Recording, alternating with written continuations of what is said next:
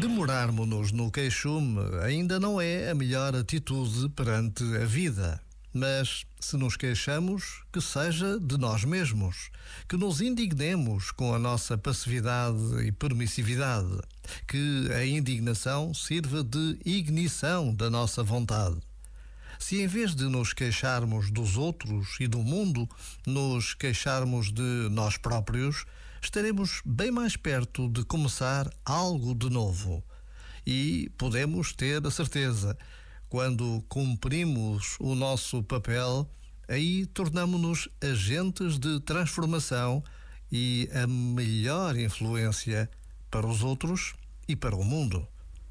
Já agora, vale a pena pensar nisto. Este momento está disponível em podcast no site e na app.